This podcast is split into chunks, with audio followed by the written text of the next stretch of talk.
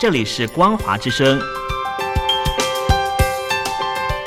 听众朋友，从现在开始，请您一起来关心最近发生的新闻事件。欢迎收听《光华随身听》。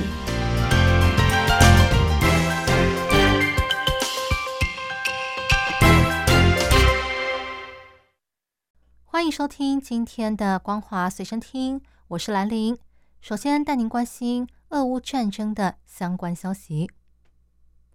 俄国的传奇指挥官斯特列尔科夫警告，如果俄国继续攻打乌克兰，国内可能会发生内战，届时将造成数百万人伤亡。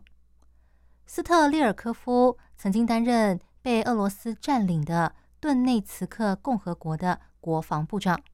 二零一四年，在俄国掠夺克里米亚地区的行动中，他因为战功彪炳。被不少俄国人封为战神。过去的他对俄国政府非常忠诚，最近却一反常态，多次在网络上公开表示不认同俄国总统普廷的做法。据说他为了了解俄乌冲突前线的情况，曾经自愿到前线作战，结果俄军的表现反而让他十分失望。后来他退出前线。现在是一名网红专业军事分析师。先前就有许多精通俄罗斯问题的军事以及政治专家指出，如果俄国总统普京继续这场战争，俄罗斯内部可能会发生叛乱或内战。原因是西方制裁导致经济崩溃和军需物资不足。去年的动员令也导致民心惶惶。已经有数万名年轻人逃往附近的哈萨克和乔治亚等国家。俄罗斯前议员费金说：“如果俄罗斯在战争中失败，普廷恐将面临派系和区域争权的血腥内战。”接下来带您关心中国境内的重大消息。英国的健康数据分析公司 Airfinity。发布了一份报告，预估在农历春节期间，中国每天可能有三点六万人死于新冠病毒，成为疫情大流行最致命的时期之一。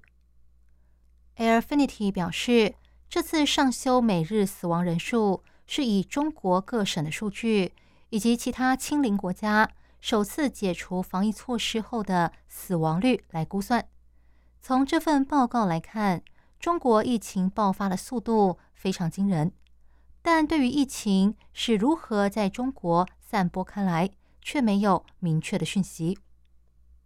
Airfinity 指出，中国可能会经历更长时间、影响更严重的一波疫情，因为数百万民众在农历春节返乡与家人团聚，助长了病毒的传播速度。Airfinity 的分析主任林立表示，预估未来两周，中国的医疗保健系统将承受重大的负担。由于医院人满为患，又缺乏人手照顾，许多原本可治疗的患者很可能会因此死亡。中国国家统计局宣布，二零二二年末，中国的人口总数为十四亿一千一百七十五万人。比前一年减少了约八十五万人，这是自一九六一年的大饥荒结束后，中国的人口首次出现负成长。这场人口危机引起不少专家对中国的经济前景以及女性权益的担忧。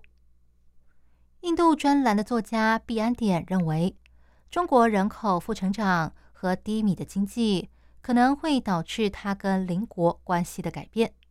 当中国没有办法再像过去三十年那样维持经济高成长率时，内部的不满可能会导致新的政策问题，而这些问题将影响到外交政策。另外，在过去几年，中国政府鼓励女性成家生子，以及对女权运动的打压。也让一些观察人士担心，这会变成中国政府解决人口问题的首选策略。专门研究中国的康奈尔大学教授万家瑞指出，中国把人口看作是可以透过鼓励生育来解决的问题，但逼迫女性生更多小孩，实际上解决不了问题。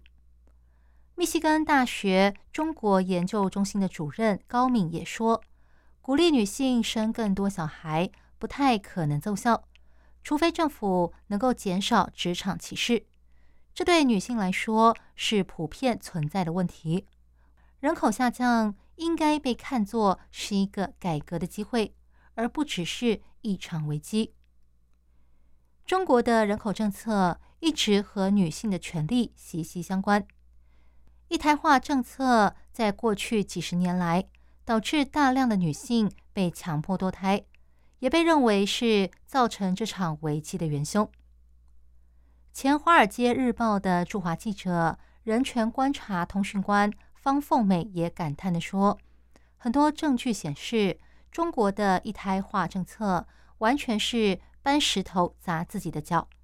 有那么多减少人口成长的办法，不需要实施强制堕胎之类的恐怖措施，但中国政府却宣称这是必要的手段，实在是令人悲哀。”但也有专家认为，如果中国政府能够及时修改经济的政策和方向，或许能够帮助中国顺利度过这场危机。卡内基国际和平基金会的高级研究员迈克尔表示，如果北京当局能够透过一种平稳的方式，给每户人家进行收入再分配的话，即使劳动人口不断减少，依然能给国内的需求带来足够的成长动力。中国解除防疫措施，但对一九五五年到二零一零年出生的 Z 世代而言，这并没有给他们带来更好的生活。面对经济成长不振以及高失业率，让他们对未来非常悲观，而且对领导人的信任度也大幅下降。分析指出。Z 世代是中国所有年龄层中最悲观的，因为他们在追求更好的生活这件事情上面临更大的困难。国际管理咨询公司奥伟咨询一份针对四千名中国人进行的调查发现，在所有年龄层中，Z 世代对中国经济前景的看法最为悲观，其中有百分之六十二的人。担心工作问题，百分之五十六的人担心生活前景，而不管是哪一项，数字都远远超过他们的长辈。北京政治评论人士吴强指出，随着年轻人前进的道路越来越狭窄和艰难，他们对未来的希望破灭了，也不再对中国的领导人抱持着盲目的信任。外国媒体也访问了多位中国青年对前景的看法。一位住在上海的二十六岁民众说：“政府之所以改变政策，是因为有很多人抗议，所以他们不得不改。”另一个姓邓的大学生说：“不敢奢望自己能够在中国蓬勃发展，因为想留在中国只有两个选择：一个是在上海当个普通的上班族。”不然就是回老家考公务员，但他都不想要。他说：“我打算移民到国外去。”值得一提的是，这两个人都认为中国未来会有更多和政府不一样的声音，但是却无法改变制度，因为政府实在是太强大了。你要么接受，要么离开中国。外媒指出，他们虽然很悲观。